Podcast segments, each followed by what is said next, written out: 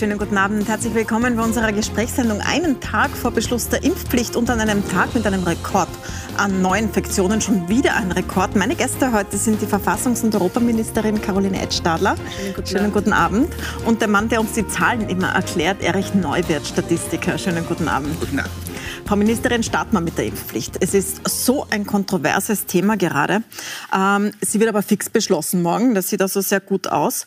Man fragt sich aber schon, warum hat es die Politik nicht geschafft, vorher die Menschen zu überzeugen und jetzt nicht einmal mit der Ankündigung, wo man sich gedacht hat, okay, jetzt lassen sich vielleicht eh so viele impfen, dass sie nicht notwendig sind. Auch das hat nicht geklappt.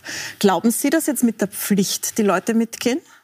Also zunächst möchte ich einmal sagen, dass es natürlich ein Faktum ist, dass wir nicht so viele Menschen erreicht haben, wie wir erreichen wollten und wie es auch notwendig ist, um tatsächlich auch sicher zu sein, sicher sagen zu können, dass die Gesundheitssysteme weiter funktionieren.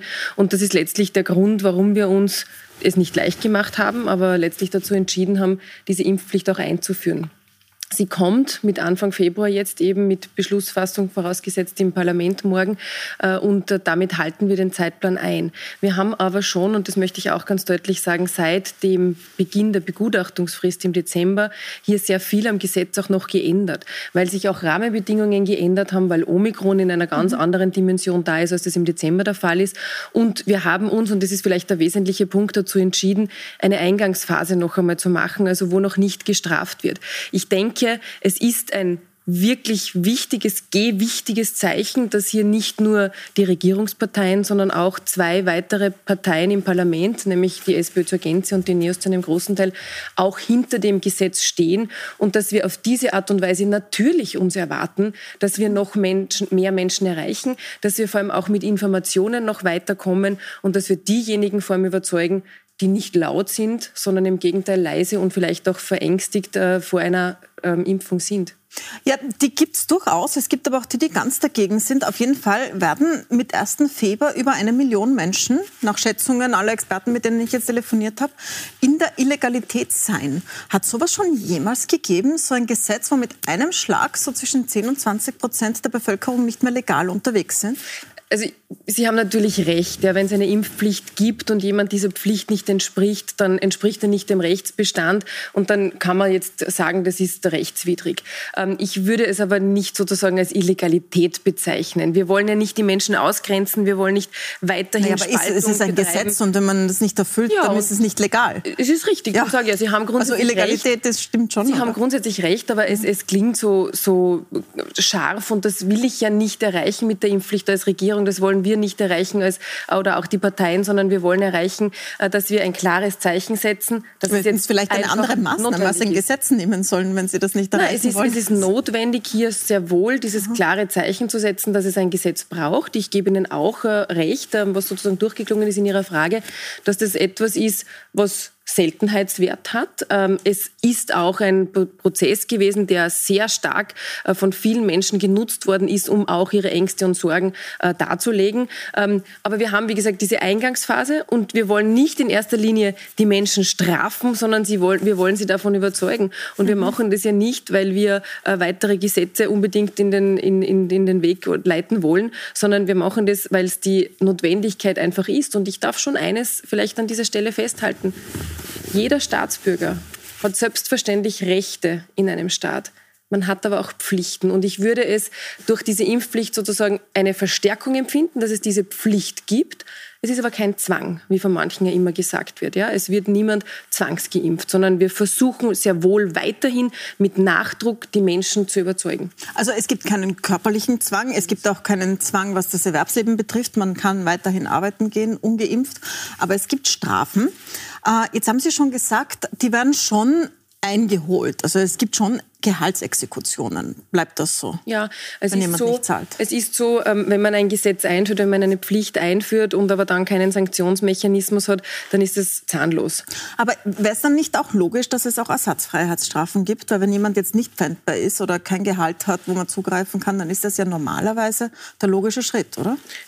Richtig ist, dass wir für dieses Gesetz äh, die Ersatzfreiheitsstrafen ausgeschlossen haben und es mhm. gibt selbstverständlich auch keine Beugehaft. Ja. Ich sage es noch einmal, wir wollen mit dem Gesetz nicht erreichen, dass die Menschen Strafen zahlen, sondern wir wollen sie überzeugen. Und ich glaube schon, das entspricht auch meiner Erfahrung äh, als ehemalige Richterin, dass manche halt die Dinge erst glauben, wenn sie schwarz auf weiß auf dem eigenen Küchentisch dann vielleicht liegen. Äh, und ich bin schon davon überzeugt und deshalb haben wir auch die Möglichkeit des Rausimpfens geschaffen, dass einige, wenige vielleicht sich dann in dem Moment äh, überlegen, dass es gescheiter ist, sich diese gratis und niederschwellig angebotene Hilfe durch eine Impfung zu holen, also die Impfung zu holen, äh, mhm. äh, anstelle der Zahlung eines Geldbetrages, der ja auch bei bis zu 600 Euro nicht ein geringer ist. Das möchte ich schon auch einmal festhalten. Jetzt äh, wissen Sie jetzt schon, dass viele vor den Verfassungsgerichtshof ziehen werden. Also dieses Gesetz wird angefochten werden. Es gibt auch Verfassungsrechtler, die ursprünglich dafür waren, so wie Heinz Mayer, und die jetzt sagen, mit Omikron, wo man gar nicht weiß, wie sehr die Impfung überhaupt wirkt, ähm, muss man das neu evaluieren. Sie sind da insofern darauf eingegangen, dass der Gesundheitsminister die Möglichkeit, das auszusetzen, die Möglichkeit hat, auszusetzen ja. und zu sagen, sie gilt jetzt nicht mehr. Aber wann wird die ausgesetzt? Ist es ein bestimmter Durchimpfungsgrad? Ist es, wenn die Impfung nichts nützt? Ist es, wenn die Pandemie vorbei ist und wenig Ansteckungszahlen sind? Das ist komplett unklar. Worauf können wir uns da einstellen? Also zum einen ist es sicher richtig, dass äh, einige sofort oder sobald es in Kraft ist, auch zum Verfassungsgerichtshof gehen äh, werden. Damit rechnen wir auch. Das ist auch mhm. legitim, dass man das anficht. Zum Zweiten haben wir dieses Gesetz ja in weiten Teilen auch noch einmal abgeändert nach dem Begutachtungsentwurf, weil wir eben, und ich habe es eingangs gesagt, durch Omikron ähm, eine andere Situation auch vorgefunden haben. Und zum Dritten habe ich immer gesagt, schon im Dezember, dass eine Impfpflicht nur dann verfassungskonform sein kann, wenn bestimmte Parameter erfüllt sind.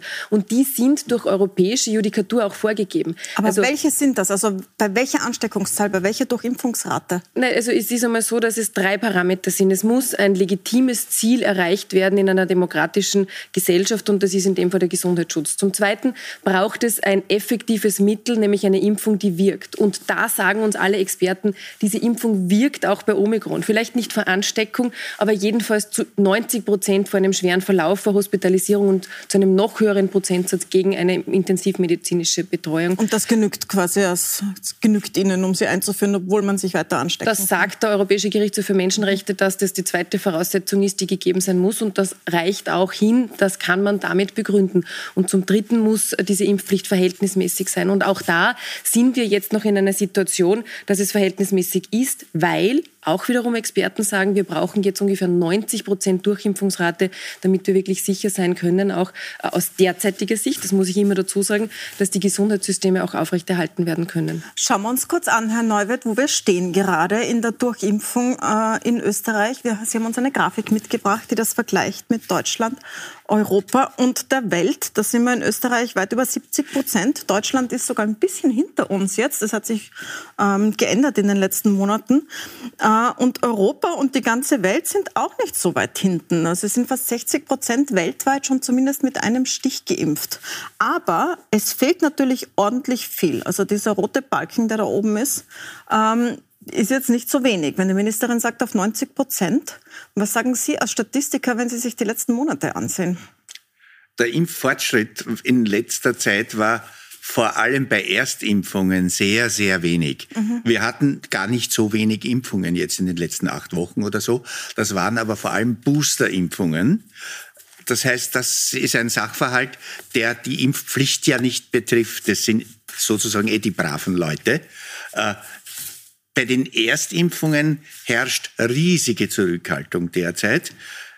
Es wird jetzt sehr spannend, ob die Impfpflicht hilft, dass dort jetzt wieder etwas geschieht. Ich glaube, in der letzten Woche waren von den insgesamt durchgeführten Impfungen vielleicht 15 Prozent Erstimpfungen oder so.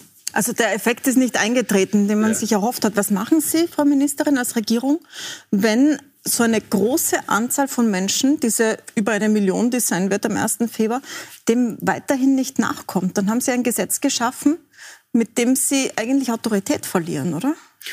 Naja, es gibt immer wieder Gesetze, die nicht äh, von jedem eingehalten werden. Denken Sie nur an Schnellfahren auf der Autobahn. Also das ist auch keine Empfehlung, ein, ein Höchstlimit an Geschwindigkeit. Und trotzdem fahren viele schnell und werden auch gestraft, wenn sie dafür erwischt werden. Also das ist einmal die erste Aussage.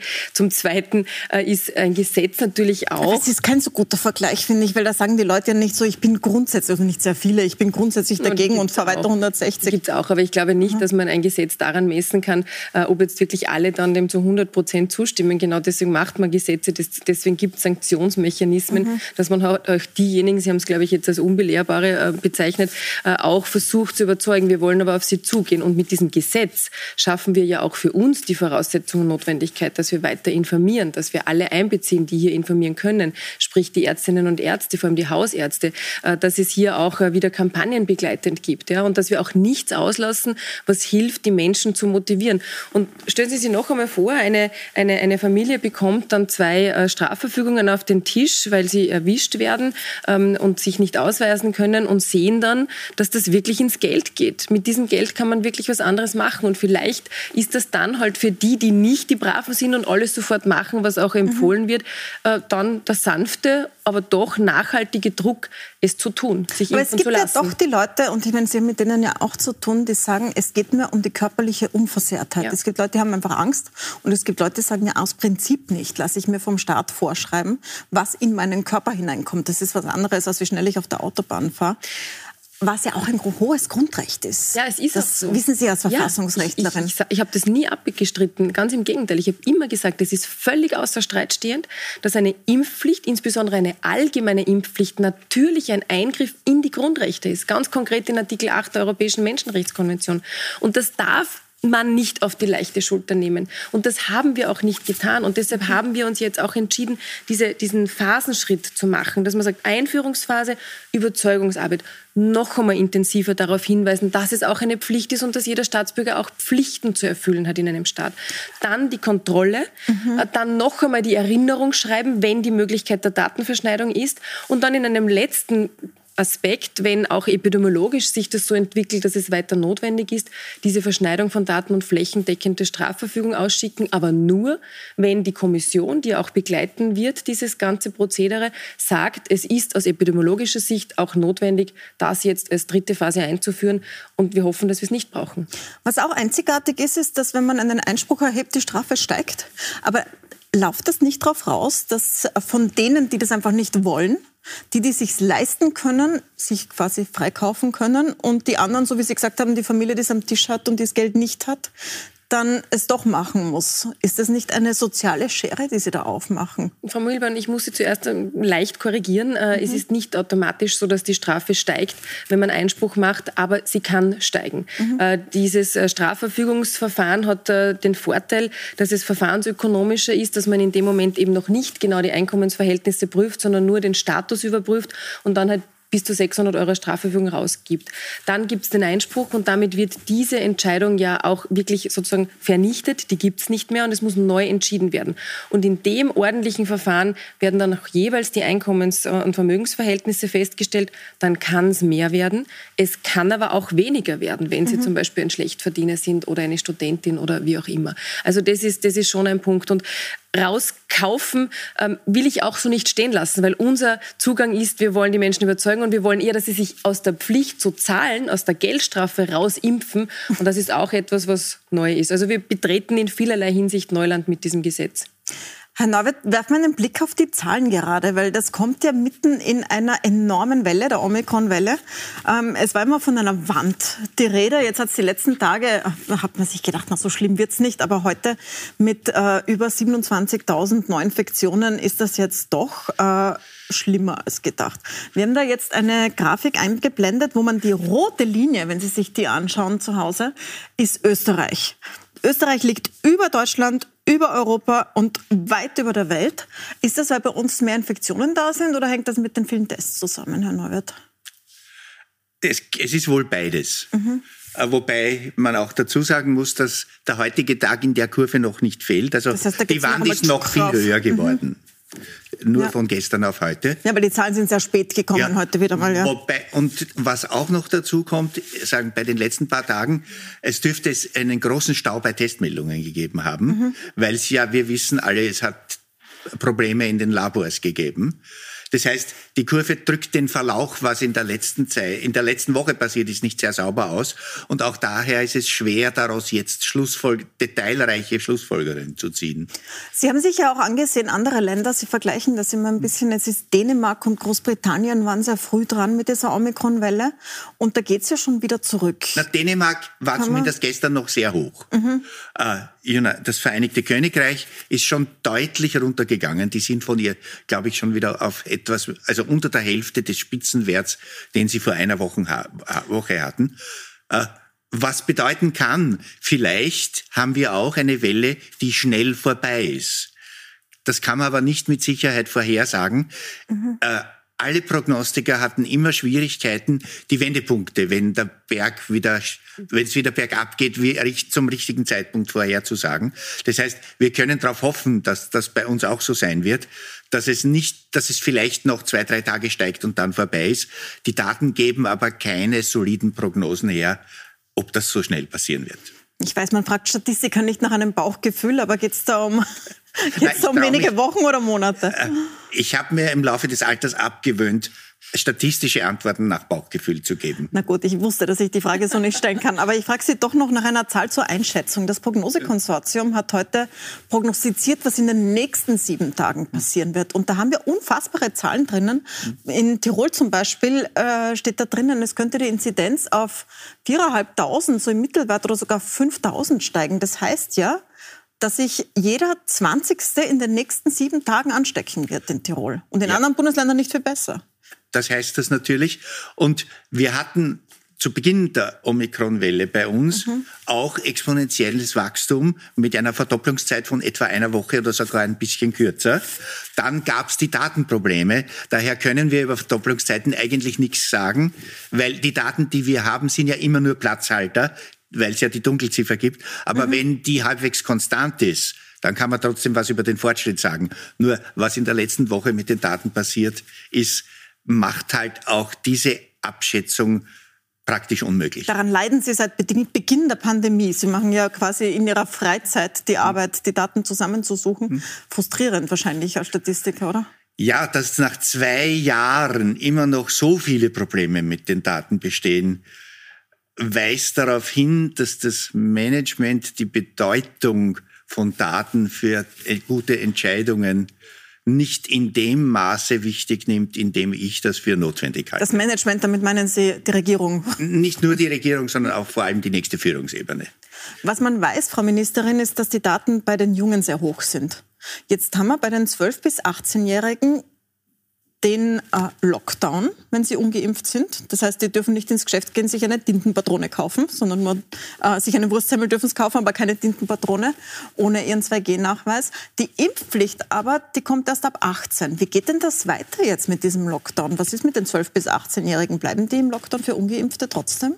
Dieser Lockdown für Ungeimpfte ist ja einer, der immer nur für zehn Tage verhängt mhm. werden kann. Das heißt, es muss jedes Mal auch durch den Hauptausschuss im, Nation, äh, im, im, Parlament, ja, im Nationalrat. Äh, und äh, insofern wird das ja auch laufend evaluiert, ob es notwendig ist. Er, er ist so lange möglich und auch verfassungsrechtlich unbedenklich, äh, solange er sozusagen auch kontrolliert werden kann und solange es kontrolliert wird. Und da wird laufend evaluiert, ob das bleibt. Das heißt, er kann bleiben trotz Impfpflicht?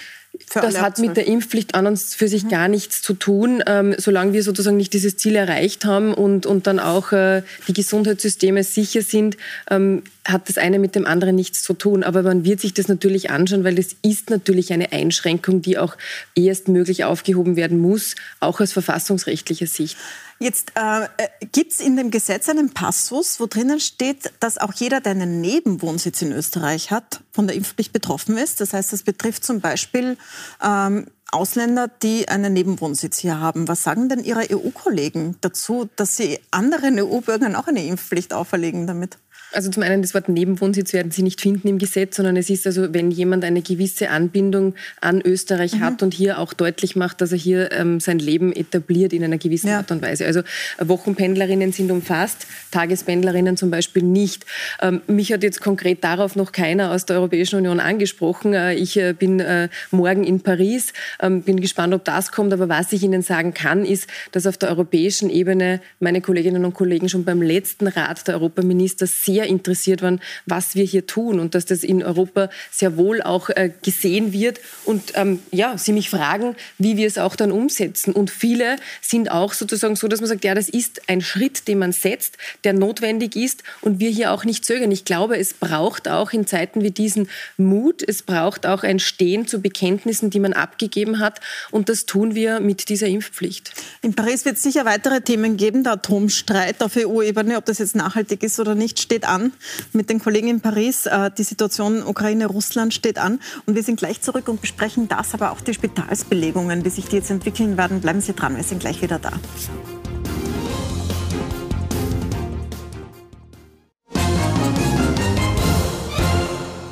Willkommen zurück an einem Tag wieder mit Rekordzahlen bei den Ansteckungen in der Omikron-Welle. Und ein Tag vor Beschluss der Impfpflicht, mir zu Gast sind die Europaministerin und Verfassungsministerin Caroline Edstadler und Statistiker Erich Neuwirth.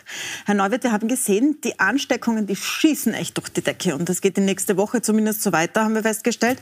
Wie ist es denn mit den Spitalszahlen? Weil die äh, sinken ja eher. Also jetzt haben wir zwar nicht auf gute Weise, man sieht, das korreliert schon mit den Todesfällen, dass die Intensivstationen entlastet werden, aber wir sind jetzt wieder unter den 200, die ja mal so als Grenze genannt wurden. Wie sehen Sie denn da die ja, Bis gestern waren die Spitalszahlen die meiste Zeit hindurch stabil, sind sogar ein bisschen runtergegangen. Mhm. Das ist ein sehr positives Zeichen. Das heißt, dass zumindest in der Zeitspanne, in der wir jetzt Omikron hatten, da, es gibt ja immer eine Verzögerung, bis man ins Spital kommt, es schon offensichtlich so gewesen ist, dass viel weniger der Infizierten ins Spital kommen. Mhm. Das ist eine sehr, sehr gute Nachricht.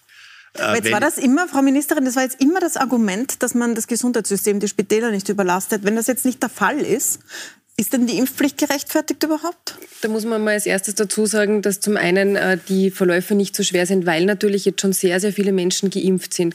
Zweimal, viele auch dreimal. Bei den Erststichen können wir natürlich noch anziehen. Das ist das eine.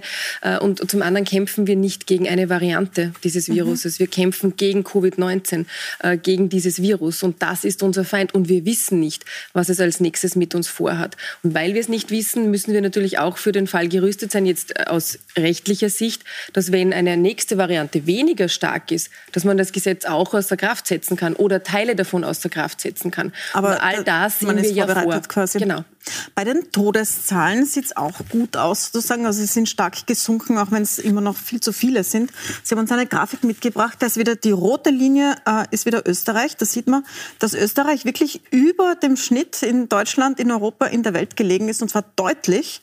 Aber jetzt ist runtergerutscht. Ja, also die vierte Welle hat uns voll erwischt. Ja. Bei den Todeszahlen hier. Und dann ist es aber stark runtergegangen, während die anderen Länder auf einem, mehr oder weniger auf einem gleichen Niveau geblieben sind. Mhm. Also, das ist jetzt eine Frage für Epidemiologen, was da bei uns so ganz anders gelaufen ist als in den anderen Ländern. Das wäre sicher interessant, das abzuklären. Es ist auf jeden Fall derzeit ein gutes Zeichen, wobei man bei Todesfallzahlen die immer auch in Relation setzen muss zu den Intensivfallzahlen. Wenn die Intensivfallzahlen deutlich sinken, und gleichzeitig aber Todesfallzahlen steigen, dann ist das eine minder erfreuliche Botschaft. Natürlich, ja.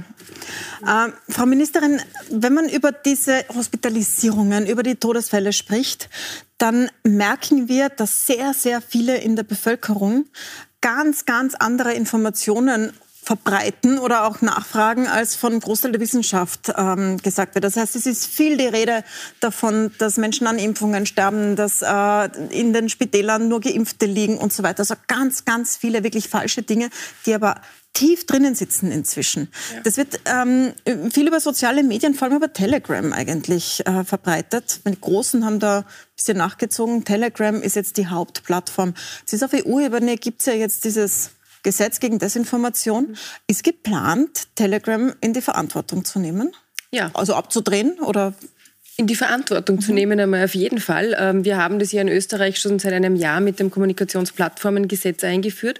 Und ich habe immer betont, dass natürlich äh, das Internet keine Grenzen kennt und dass Hassnachrichten, aber auch Falschinformationen sich sehr, sehr rasch verbreiten. Scheint bei Telegram aber nicht zu fruchten, Ihr Gesetz, weil wenn man da reinschaut, dann ist das alles drinnen, bis hin in, in, zu Antisemitismus, Todesdrohungen, alles mögliche. Ich muss Ihnen in dem Fall wirklich recht geben, leider muss ich sagen, weil es gibt äh, neben Telegram auch noch einen zweiten Social-Media-Anbieter, Anbieter, der bis jetzt äh, nicht äh, sich nach dem Gesetz gerichtet hat. Aber ich kann Ihnen sagen, dass wir da dran sind Welches und auch die kaum austritt Twitter. Mhm. Ich sage es auch ganz deutlich, er hat keinen Button eingerichtet, wie wir das vorgesehen haben im Gesetz. Alle anderen aber schon. Das ist einmal die gute Nachricht.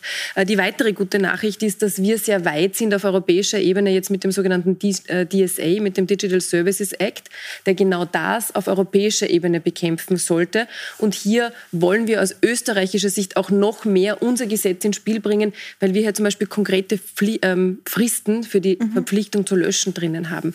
Aber das soll kommen. Äh, die französische Ratspräsidentschaft, die er im Jänner übernommen hat, hat sich zum Ziel gesetzt, das auch fertig zu machen. Ich fliege, wie gesagt, morgen nach Paris, werde das und auch andere Themen mit den Franzosen auch besprechen. Und ich freue mich sehr sagen zu können, dass wir da wirklich ein sehr, sehr enges, vertrauensvolles Verhältnis mittlerweile aufgebaut haben, sodass ich sicher bin, dass wir da auch einiges ähm, unterbringen können. Ja, das werden Sie brauchen morgen. Ja. Zwei Fragen habe ich zu Ihrer Reise morgen. Das eine ist dieser sehr akute Streit um äh, die Atomenergie, weil die EU-Kommission ja auch durchaus auf Druck von Frankreich, die sehr viel Atomenergie haben, jetzt ähm, dem so einen grünen Siegel, ein grünes Siegel verleihen wollen, ähm, was Österreicher und Österreicherinnen wahnsinnig ja. aufregt. Was machen Sie da morgen? Wir werden dagegen weiter ankämpfen. Das sage ich immer in aller Deutlichkeit. Für uns geht es einfach gar nicht, dass Atomenergie als grüne Energie bezeichnet wird. Rechnen ähm, Sie sich irgendwelche Chancen aus?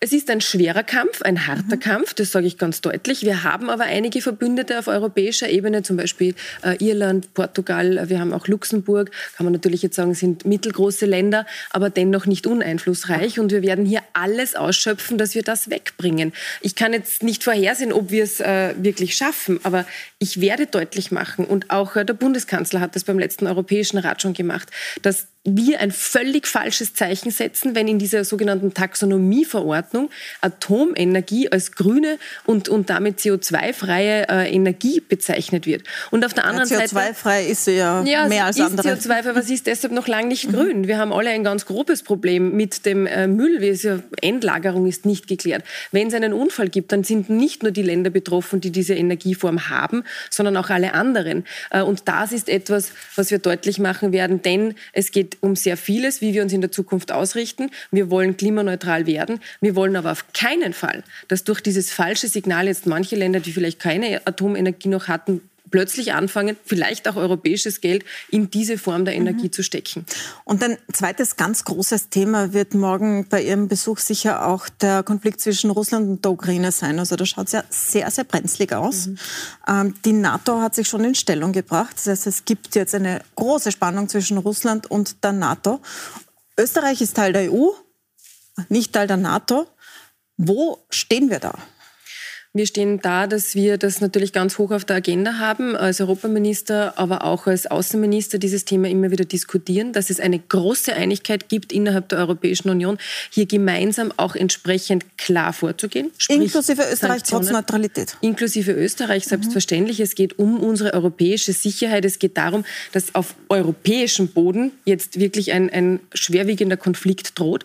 Äh, und da müssen wir zusammenstehen. Es ist sozusagen in einer guten Tradition, dass auch nicht nach NATO-Länder hier äh, in der Europäischen Union natürlich gehört werden, auch eingebunden sind, wie alle anderen auch, äh, und wir da an einem Strang ziehen. Das heißt, äh, Österreich steht hier nicht neutral zwischen NATO und Russland, sondern eher auf Seiten der NATO. Verstehe Wir stehen auf Seiten der Sicherheit der mhm. Europäischen Union, des europäischen Bodens. Äh, und wir stehen natürlich auch an der Seite eines Landes wie der Ukraine, äh, das hier ähm, einen Antrag auch einmal gestellt hat, NATO-Mitglied werden zu wollen, was offenbar Stein des Anstoßes ist. Das ist Souveränitätsausdruck eines Landes, auch so eine Entscheidung zu treffen und dann natürlich auch der NATO. Und ja, noch einmal, ähm, wir stehen auf der Seite äh, der Sicherheit. Und das mhm. bedeutet natürlich mit unseren Partnern, die in der NATO auch sind, äh, an einer Seite zu kämpfen, um es jetzt ein bisschen auch in der Diktion zu sagen. Große Frage zum Schluss mit einer kurzen Antwort, bitte, wenn wir fast am Ende sind. Das wirft natürlich wieder die Frage nach, einer, nach europäischen Streitkräften auf, diese Situation. Die ÖVP hat sich immer wieder dafür ausgesprochen, jetzt hat man lange nichts gehört. Ähm, was ist jetzt Ihre Meinung dazu als Europaministerin? Wir sehen durch den Konflikt aber auch andere, dass natürlich die gemeinsame Sicherheitspolitik ein immer größeres Thema wird, äh, in der Form, aber auch äh, was hybride Bedrohungen betrifft, was auch im, im Bereich der Cybersecurity mhm. Bedrohungen betrifft. Und hier arbeiten wir auch in der Europäischen Union zusammen, hier besser zu werden, hier gemeinsam vorzugehen und damit auch stärker aufzutreten. Danke ich Ihnen sehr herzlich. Herr Neuwirth, Ihnen danke ich auch sehr. Sie, Sie haben am Anfang gesagt, in dem ersten Teil, aus dem Bauch heraus äh, machen Sie keine Prognosen mehr, aber über die nächsten sieben Tage ähm, werden wir nächsten Mittwoch hier sitzen und wieder sagen, wir haben eine Rekordzahl? Das halte ich für ziemlich wahrscheinlich. Das heißt also, es hört nicht auf. Herzlichen Dank fürs Dasein. Wir werden wieder auf Sie zurückgreifen. Danke, Frau Ministerin. Danke für die Einladung. Ihnen danke ich fürs Dabeisein. Morgen ist der Bundeskanzler zu diesen Fragen zu Gast, am Tag, an dem die Impfpflicht beschlossen wird. Aber nicht nur dazu, sondern zu den Zukunftsfragen des Landes, weil man ja vor lauter Pandemie eigentlich bisher nicht so genau weiß, wo er in diesen wichtigen Zukunftsthemen wie Arbeit, wie die Zukunft der Jugend, wie auch Klima steht. Das fragen wir morgen 20.15 Uhr in einem Puls 4 Spezial.